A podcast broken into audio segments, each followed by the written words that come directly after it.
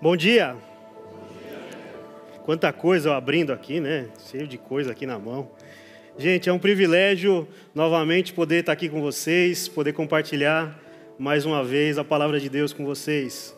Meu bom dia especial a você, visitante.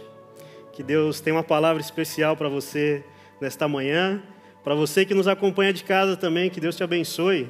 E faça convite, venha aqui estar conosco também, venha passar um tempo aqui com a gente. Bom, vocês sabem que a gente entrou em uma nova série de mensagens. Estamos agora em uma série chamada Evidências da Verdadeira Comunhão com Deus. Estamos procurando características dessa verdadeira comunhão com Ele. E na semana passada o Mailson falou um pouco sobre como é andar na luz. O andar na luz é uma característica dessa verdadeira, dessa evidência, dessa verdade, é uma evidência dessa verdadeira comunhão com Deus. E hoje eu tenho o desafio de trazer para vocês, continuando o estudo sobre essa epístola de 1 João. Então eu tenho o desafio de compartilhar com vocês o andar como nascidos de Deus, como os nascidos de Deus andam, quais são as características, quais são a evidência de que de fato somos nascidos dele. E, bom, eu cheguei falando, mas nem me apresentei. Talvez você não me conheça, tenha chegado há pouco tempo. Mas meu nome é Cristiano, tenho 32 anos, sou casado faz oito meses com Mariana. E se você esteve aqui no começo do ano, quando eu preguei, você vai se lembrar que eu falei que ela fazia um bolo excelente, um bolo maravilhoso. Eu não sei quem se lembra aí, mas por conta disso o pessoal ficou cobrando aí dela fazer bolo e tal, né? Coloquei ela numa enrascada aí. Mas a Mari é assim, ela tem copiado esse comportamento da mãe dela, especificamente na cozinha. A mãe dela cozinha muito bem e ela tem tentado seguir esses passos, imitar esses passos. Então ela tem se espelhado na sua mãe e procurado desenvolver cada vez mais essa habilidade na cozinha. É bom, é diferente de mim, que eu sou péssimo na cozinha. Uma vez eu me lembro que ela pediu para gente fazer um, para fazer, eu fazer um macarrão para a gente jantar. Eu terminei de fazer aquele macarrão achando que eu era o Eric Jacan. Quando ela colocou aquilo na boca, ela evitou fazer uma careta. Porque você sabe, né? No começo do casamento, a gente evita falar certas coisas para não magoar o outro. A gente está pisando em um terreno que a gente desconhece ainda. Então evitamos certas falas. Mas a cara dela não, não mentiu que aquele macarrão estava horrível. E eu percebi logo em seguida também. E diferente dela, eu não segui a minha mãe nesses, eu não segui os passos da minha mãe na cozinha. A minha mãe era mineira. Que se você é casado com uma mineira, se você é filho de uma mineira, você vai entender o que eu estou falando. É bolos, doces, pão de queijo, tanta coisa boa. E eu, pelo contrário, não, não segui esses passos. Eu sou péssimo. Principalmente quando o assunto é misturar tempero, eu faço uma lambança ali que é terrível. E por que, que eu estou falando disso hoje? Por que, que eu estou entrando nesse assunto sobre esse modo que os filhos copiam os pais? Porque esse é, na realidade, o nosso tema de hoje. Você vai perceber que no relacionamento entre pais e filhos, os filhos naturalmente acabam saindo parecidos com os pais. Em certas características, nós tentamos imitá-los.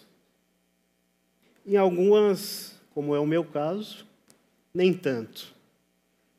Em outras, às vezes, a gente até evita procurar imitá-los porque a gente acha que aquilo não é um comportamento devido. E João vai tratar especificamente sobre essa relação entre pai e filho especificamente sobre a nossa relação com o nosso Pai Celeste, a relação desse Pai Celeste com os seus filhos. Sim, nós somos filhos dele, nós temos o mesmo DNA dele. Mas antes que a gente entre no texto devidamente, eu queria fazer uma pergunta para você e eu vou dar dois minutinhos aí para você pensar. O que que, por que, que você acha que nós imitamos os nossos pais? E que comportamento você imitou do seu pai, seja de forma consciente ou que depois de adulto você percebeu que fez aquilo inconscientemente. Conversa com a pessoa do seu lado, dois minutinhos, por que nós imitamos os nossos pais e qual comportamento você imitou do seu pai. Dois minutinhos enquanto eu tomo água.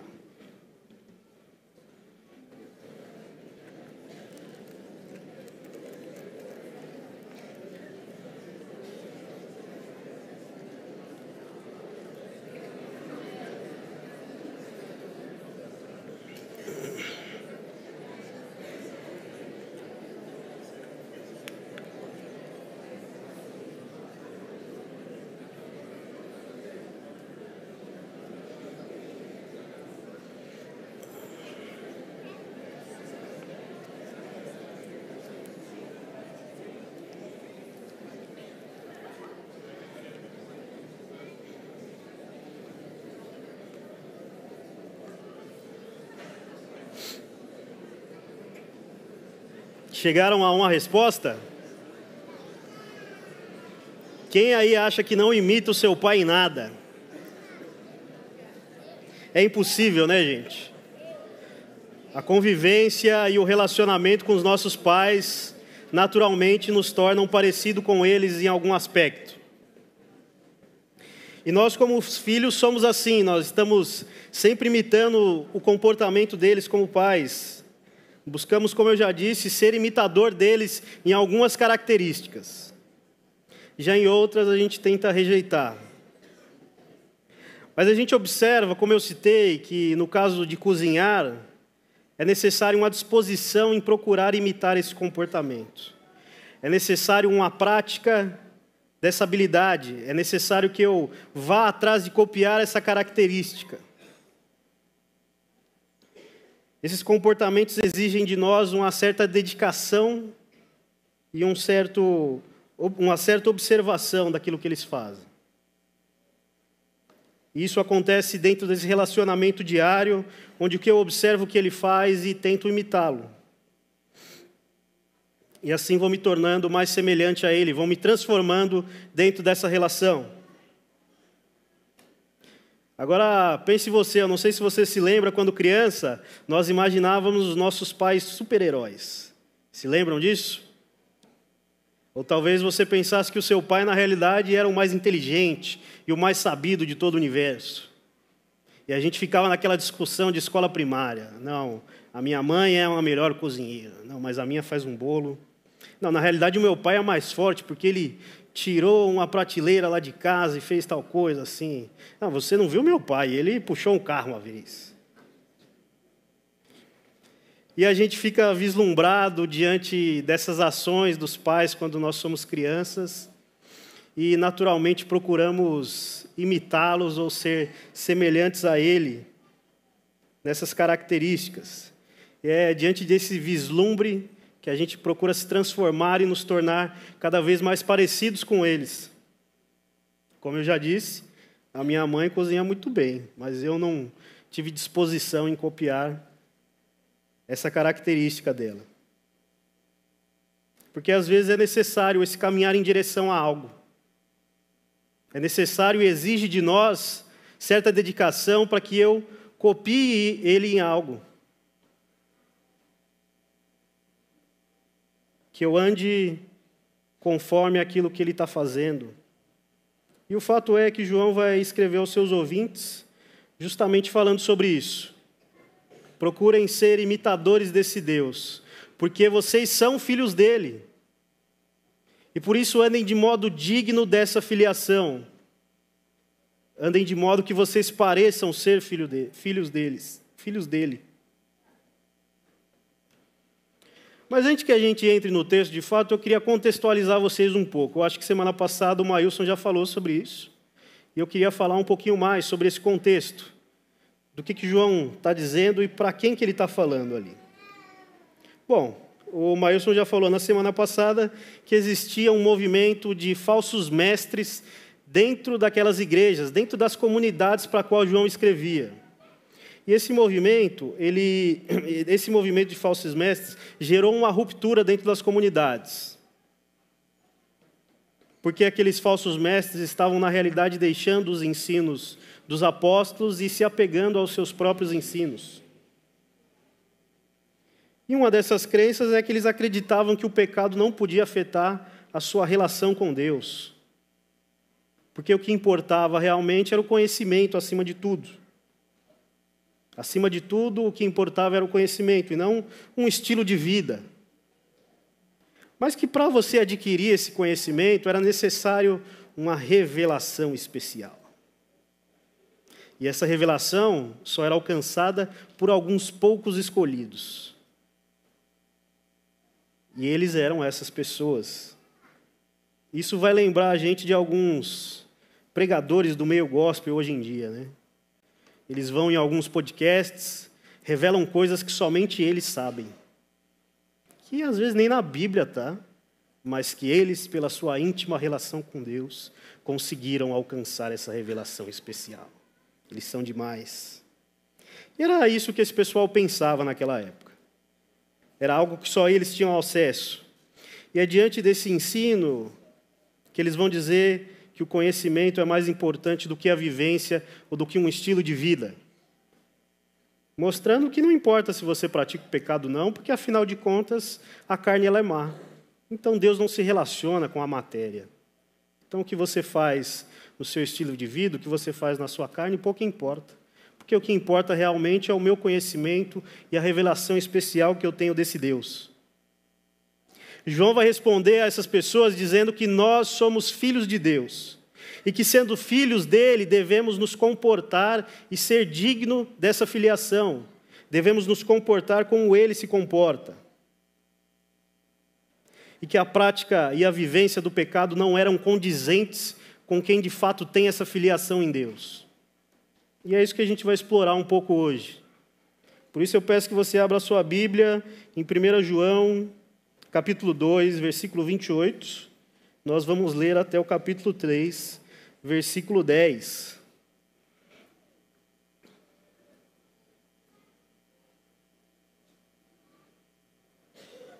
Filhinhos, agora permaneçam nele, para que quando ele se manifestar, tenhamos confiança e não sejamos envergonhados diante dele na sua vinda. Se vocês sabem que ele é justo, saibam também que todo aquele que pratica, pratica a justiça é nascido dele. Vejam como é grande o amor que o Pai nos concedeu, que fôssemos chamados filhos de Deus, o que de fato nós somos. Por isso o mundo não nos conhece, porque também não conheceu. Amados, agora somos filhos de Deus e ainda não se manifestou o que havemos de ser, mas sabemos que quando ele se manifestar, seremos semelhantes a ele, pois o veremos como ele é. Todo aquele que nele tem essa esperança, purifica-se a si mesmo, assim como ele é puro. E todo aquele que pratica o pecado transgride a lei, de fato, o pecado é a transgressão da lei. Vocês sabem que ele se manifestou para tirar os nossos pecados e que nele não há pecado. Todo aquele que permanece não que permanece nele não está no pecado, e todo aquele que está no pecado não o viu e nem o conheceu. Filhinhos, não deixe que ninguém os engane. Aquele que pratica a justiça é justo assim como ele é justo. Aquele que pratica o pecado é do diabo, porque o diabo vem pecando desde o princípio. É para isso que o Filho de Deus se manifestou para destruir as obras do diabo. Todo aquele que é nascido de Deus não pratica o pecado, porque a semente de Deus permanece nele, e ele não pode estar no pecado, porque é nascido de Deus. Desta forma, sabemos quem são os filhos de Deus e quem são os filhos do diabo.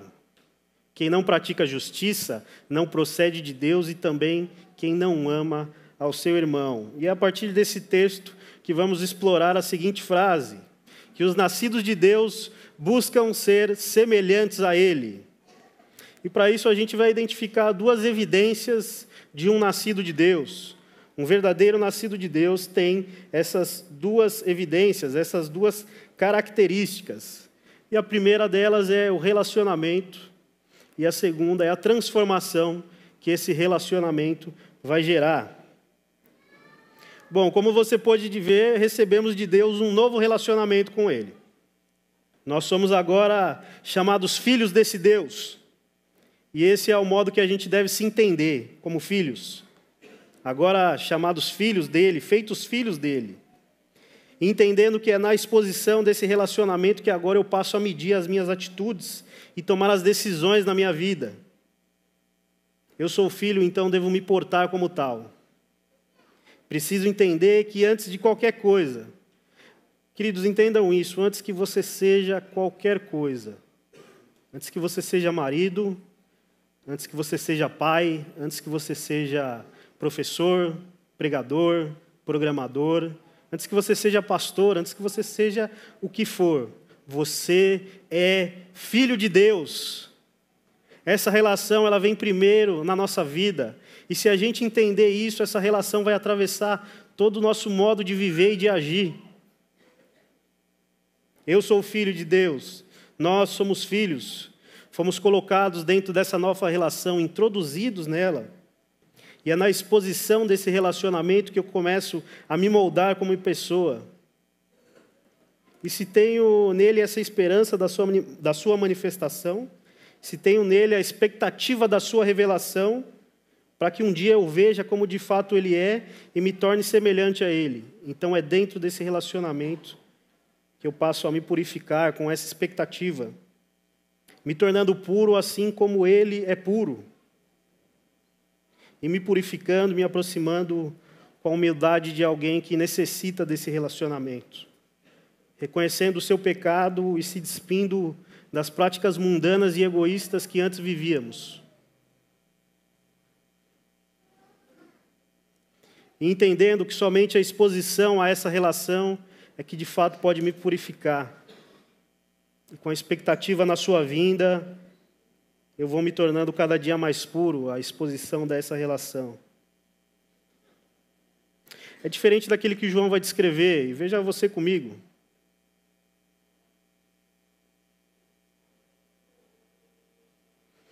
Todo aquele que pratica o pecado transgride a lei.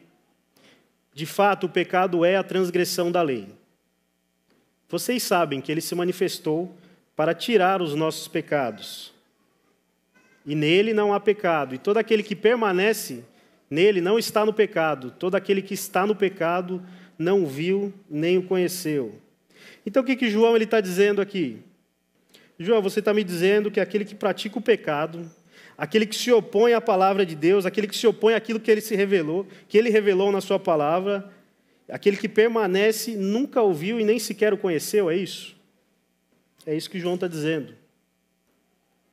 Mas vocês se lembram também que ele se manifestou para tirar os nossos pecados. E que aqueles que se chamam filhos de Deus não vivem mais no pecado, porque Deus se manifesta para tirar esses pecados lembrando que nele não há pecado nenhum. Então, João, você está me dizendo que se eu sou filho e me relaciono com esse Deus de modo íntimo e verdadeiro, eu preciso me purificar assim como ele é puro, eu preciso buscar nele essa semelhança, pois eu sou filho dele. E preciso ter em mente que nele não existe pecado, e de fato, se eu estou dizendo que sou filho dele, eu devo me manter nessa relação, nesse novo relacionamento, e não viver mais na prática do pecado, é isso? Sim, é isso que João está dizendo. E veja, queridos, que aqui João ele dá uma resposta a esses falsos mestres, a esses falsos ensinos que estavam sendo disseminados ali naquelas comunidades, dizendo que o estilo de vida não, que o estilo de vida não faz diferença na nossa comunhão com Deus. Porque quem vive no pecado sequer conhece a Deus. Ele está dando uma resposta a essas pessoas, falando: vocês estão achando aí que, na realidade, é vocês que têm uma revelação especial. Na realidade, é vocês que conhecem Ele, mas eu estou falando que quem vive no pecado nem sequer o conhece, nem o viu, quanto mais é filho dele. João aqui ele destrói o primeiro argumento daquelas pessoas. Veja que para nós esse modelo de relacionamento é o próprio Jesus. E que à medida que nos expomos a essa relação, entendemos essa filiação com Deus, a gente se torna cada dia mais puro imitando o comportamento daquele que veio ser um modelo de pureza para nós. E é o próprio Jesus que exemplifica esse novo modelo de se relacionar com Deus como um filho amado. Que segue a vontade do Pai e que se expõe a essa relação de modo íntimo e verdadeiro, como um filho amado. Porque é a partir dessa imitação que nós nos tornamos mais puros.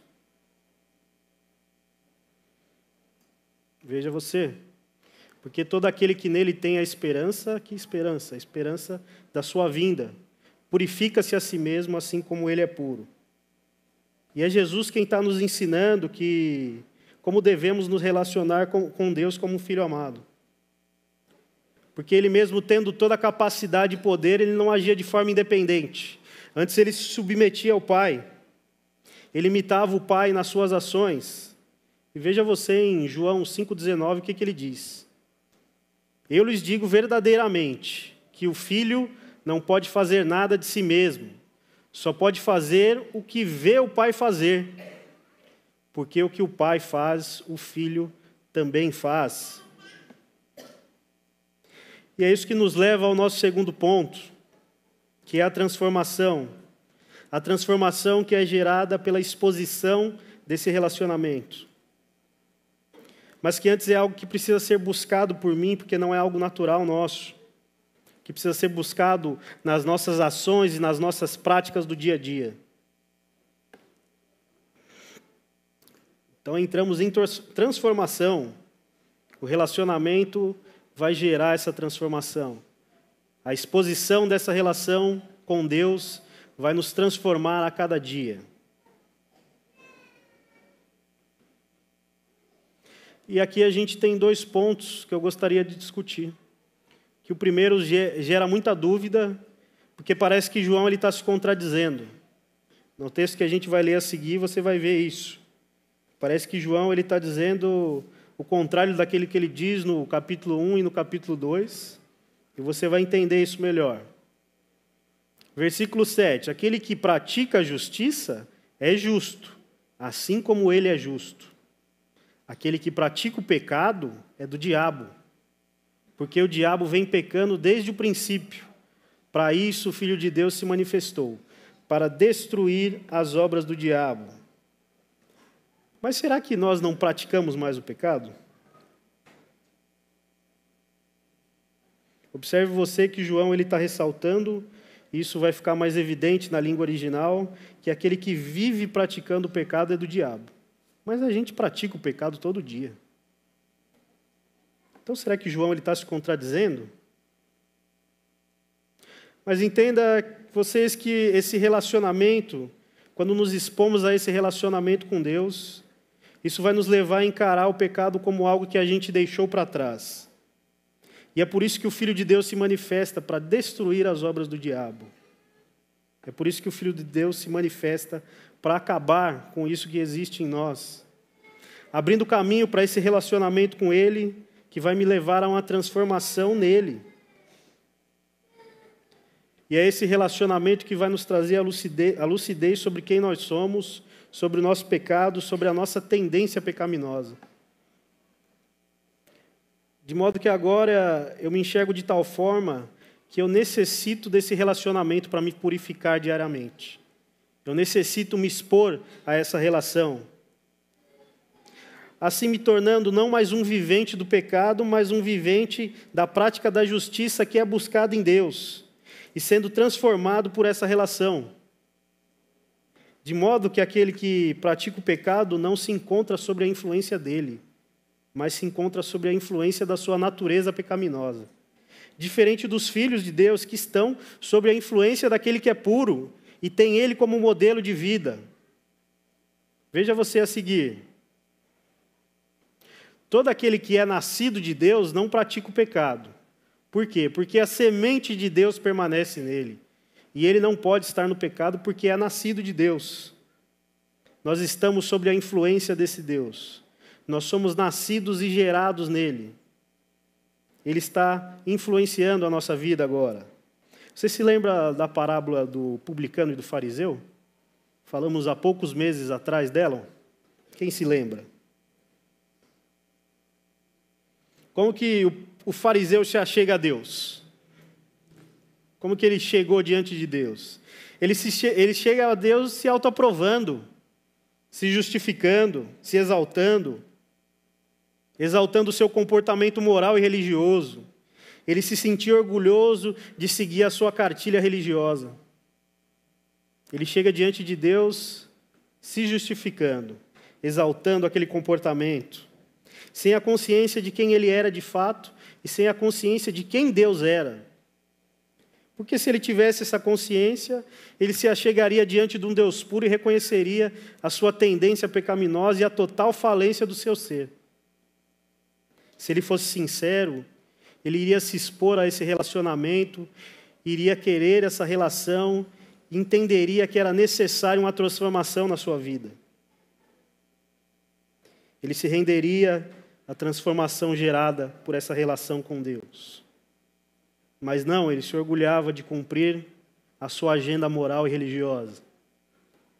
Ao contrário do publicano que se aproxima com humildade, entendendo quem ele é como um pecador e necessitando da graça e misericórdia de Deus, se humilhando diante de Deus, porque ele necessitava daquele relacionamento, ele necessitava de transformação. Ele precisa dessa intimidade com Deus. E é essa intimidade com Ele que nos coloca num lugar onde a gente precisa estar, entendendo quem nós somos e qual é a nossa natureza. Quando a gente coloca, a gente se coloca diante dele, querido, de modo verdadeiro, não tem como você achar que você está em par de igualdade com ele. Quando você se coloca diante de um ser justo, puro como ele é, não dá para você falar, olha aqui, eu segui a cartilha. Olha aqui o que eu fiz. É impossível a gente fazer isso. É impossível. O fariseu se alegra por isso. E aqui a gente não está discutindo se a gente deve ou não pecar mais. Porque a gente peca, isso é já é nosso. A gente já passou desse ponto de procurar entender se eu não peco mais. Aliás, João ele vai dizer que se você está falando que não peca, você está fazendo de Deus um mentiroso. É só você lá no capítulo 1. Quem que não peca mais? A gente não está aqui discutindo isso mais. Mas eu não peco mais porque eu quero receber algo. Olha, eu vou parar de pecar porque eu preciso agradar a Deus e eu preciso alcançar essa salvação nele. A gente não peca mais porque isso não faz parte da nossa nova natureza refeita em Cristo. Eu procuro não pecar mais, mas ainda peco, porque só vou parar o dia que ele vier e me alcançar, o dia que ele me levar com ele. Mas eu busco nele a prática da justiça e que mesmo que a minha antiga natureza ela esteja viva e pulsante dentro de mim, eu preciso entender que a minha esperança está nele, a minha esperança está na sua vinda e que um dia ele me fará semelhante a ele. Eu vivo na expectativa de que ele se manifeste, para que eu seja puro como ele é puro. E você lembra que os falsos mestres, eles diziam que a prática do pecado não afetava o meu relacionamento com Deus. E João está aqui rejeitando essa ideia. A ideia de um estilo de vida egoísta e mundano não é mais caracterizado pelos filhos de Deus, porque os filhos de Deus não são mais caracterizados pela prática e vivência do pecado, mas pela busca em Deus por uma prática de justiça e não da injustiça pois devemos buscar ser justos assim como Ele é justo. E quem vive no pecado é marcado pela prática da injustiça e não da justiça, como é caracterizado pelos filhos de Deus. Porque aquele que vive no pecado não pode produzir justiça sem Deus. Porque a gente só produz justiça a partir dele, porque ele é justo por natureza, porque ele é puro por natureza. A gente não pode praticar, é, produzir justiça por nós mesmos. Eu só produzo justiça a partir dele, porque ele é justo. É por isso que os nascidos de Deus vivem, não vivem mais na prática do pecado. A gente não está dizendo que você não peca mais, mas que essa nova natureza recebida dele é caracterizada por uma prática de justiça que não vem de nós, mas vem dele. Veja você. Desta forma, sabemos quem são os filhos de Deus e quem são os filhos do diabo. Olha que linguagem forte que ele está usando aqui. Você que vive no pecado, João está dizendo que é filho do diabo. Mas nós somos filhos de Deus agora. Ele está dando uma resposta àqueles falsos mestres. Quem não pratica a justiça não procede de Deus, e também quem não ama seu irmão. João responde a essas pessoas dizendo que importa sim o seu estilo de vida. Importa sim o, modo que você se porta, se é digno ou não dessa filiação dele. Essa conduta, esse jeito de viver é caracterizado por alguém que é filho de Deus. Perceba que justiça para João diz respeito a esse estilo de, de viver, diz respeito ao praticante da justiça. É uma forma de conduta, uma forma de ser, é um modo de andar. Porque quem pratica a justiça, pratica a justiça segundo Deus e não segundo si mesmo. Porque os nascidos, como eu já disse, produzem justiça a partir dele, porque ele é justo por natureza. Como eu já disse, eu não estou fazendo algo para poder alcançar algo. Como se eu tivesse a capacidade de poder alcançar alguma coisa. Nós somos incapazes disso.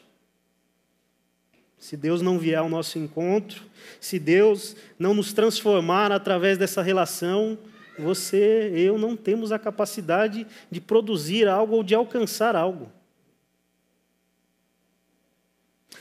E de modo que a lógica de uma vida moral e religiosa não faz sentido nenhum. Onde eu devo seguir ritos ou cartilhas para poder alcançar uma salvação não faz sentido porque eu estou tentando produzir de mim mesmo algo que eu não posso, algo que eu não consigo produzir. A lógica de uma vida moral e religiosa ela depende de um jogo de azar, onde um dia eu estou mal, no outro eu estou bem, onde no dia eu ganhei, no outro eu perdi. E querido, é impossível que você dispute débitos e créditos com Deus essa balança nunca vai pender para o seu lado. Você sempre vai perder nessa. Eu sempre vou estar em dívida com Ele diante disso. Não há nada que eu faça que eu possa estar em vantagem dentro desse relacionamento. Nada que você faça pode alcançar o favor de Deus, porque ele já foi feito por Cristo. E é por isso que João não está se contradizendo. Pois o objetivo dele é que através desse relacionamento nós sejamos transformados de dentro para fora e não o contrário, como propõe a religião. Mude o seu comportamento, mude a sua roupa, mude o que você fala, o seu jeito de ser. Isso não vai gerar uma transformação dentro de você, porque é só Jesus, é só Deus que pode gerar essa transformação e isso acontece de dentro para fora. A mudança ela vem de um reconhecimento da minha falência como ser. E entender que eu vou ser moldado só a partir da exposição desse relacionamento. Quando eu me entendo como filho e me exponho a essa relação, a partir daí eu começo a ser moldado, a partir daí eu começo a ser um praticante da justiça, como ele é justo. É por isso que uma vida de prática de justiça necessita de atenção da nossa parte de reconhecer a forma que caminhamos e agimos e estarmos atentos ao nosso dia a dia, ao jeito que a gente anda, ao jeito que a gente está fazendo as coisas. porque devemos ser imitadores dele, não porque eu quero alcançar alguma coisa, mas porque ele já nos deu o um modelo do que ser. De modo que os poetas modernos, eles erram quando cantam deixa a vida me levar, a vida leva eu. Ou se você prefere o quarteto em inglês, você vai dizer o let it be, let it be, let it be. Mas talvez você seja mais jovem, né? E você está cantando aquela deixa acontecer naturalmente.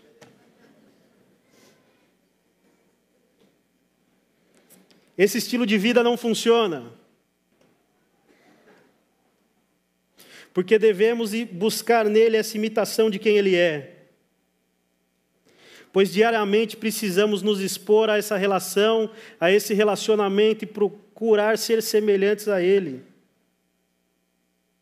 A gente tem que nos atentar ao modo que a gente age. A gente tem que estar atento àquilo que a gente faz. A gente tem que estar se olhando todo dia e verificando se de fato a conduta que eu estou tendo é digna de um filho de Deus. É digna de alguém que procura ser semelhante a Ele e que tem expectativa na sua vinda.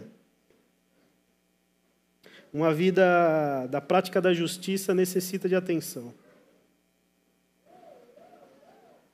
uma vida da prática da justiça, não dá para cantar o Zeca Pagodinho ou o Beatles, ou seja lá quem for.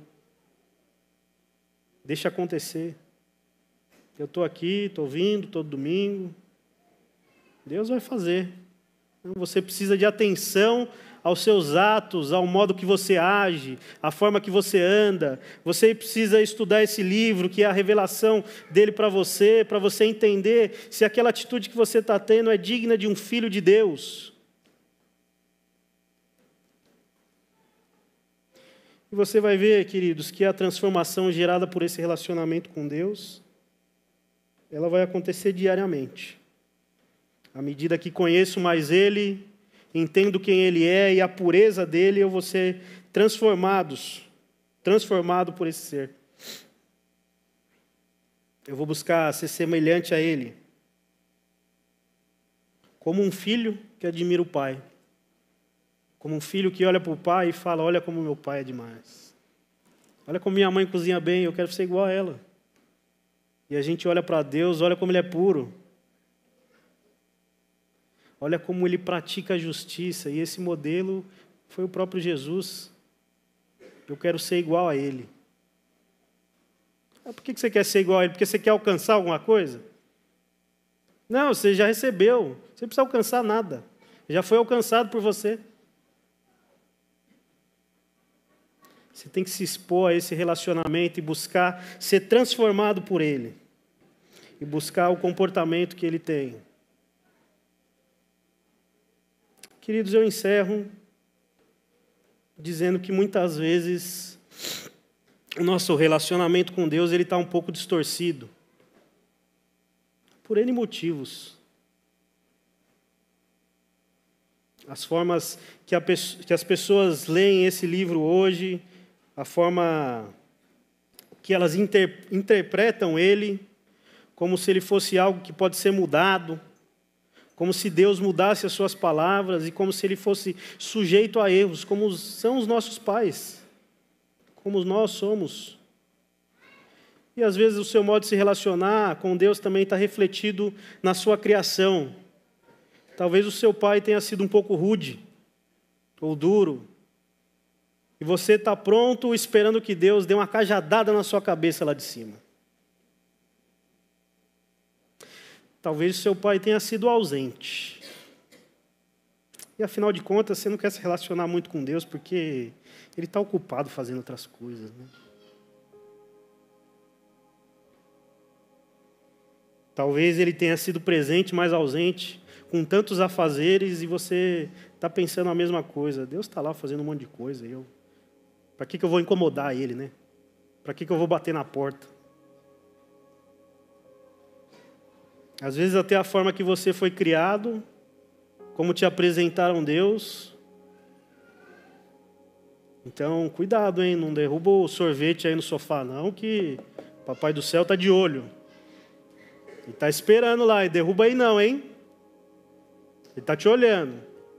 Está vendo o que, que você está fazendo? E você fica com medo ali, né? Distante. Quem é esse Deus que está pronto para me castigar?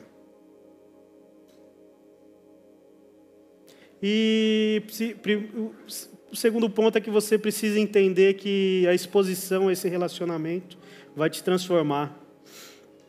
Assim como a exposição ao relacionamento com seus pais te transformou. Mas, queridos, entenda que esse pai, ele não é sujeito a falhas como o seu. Entendam que esse pai não é sujeito a falhas como nós somos. Ele não é pego de surpresa. Esse Deus, esse Pai, ele é perfeito. E ele te chama de filho. E tem essa expectativa que você se relacione com ele. Não tenha medo de quem ele é. Procure essa filiação nele. Procure imitá-lo e procure buscá-lo em sua total pureza, porque ele quer transformar você. Ele quer que você seja mais parecido com ele, a semelhança dele. É por isso que a gente precisa se atentar ao modo que a gente anda, que a gente tem que estar atento às ações dele, aquilo que ele está fazendo. E encerro como começamos. Filhinhos, agora permaneçam nele, para que quando ele se manifestar tenhamos a confiança e não sejamos envergonhados diante dele na sua vinda. Se vocês sabem que ele é justo, saibam que todo aquele que pratica a justiça é nascido dele. Aleluia por isso, querido. Nós somos filhos de Deus, que andemos segundo essa filiação nele. Que sejamos de fato imitadores desse Pai. Por isso que eu convido você a orar comigo, agradecendo por essa filiação e que Deus ele nos torne mais semelhante a ele, que sejamos expostos a esse relacionamento Deus, nós te agradecemos por tão grande privilégio, por sermos chamados filhos do Senhor, ó Pai. Obrigado. Obrigado por esse relacionamento, Pai, e que o Senhor nos ajude a sermos expostos a Ele. Obrigado por tudo aquilo que fez por nós. Obrigado pela transformação que foi feita e está sendo feita em nossa vida. Obrigado, Jesus.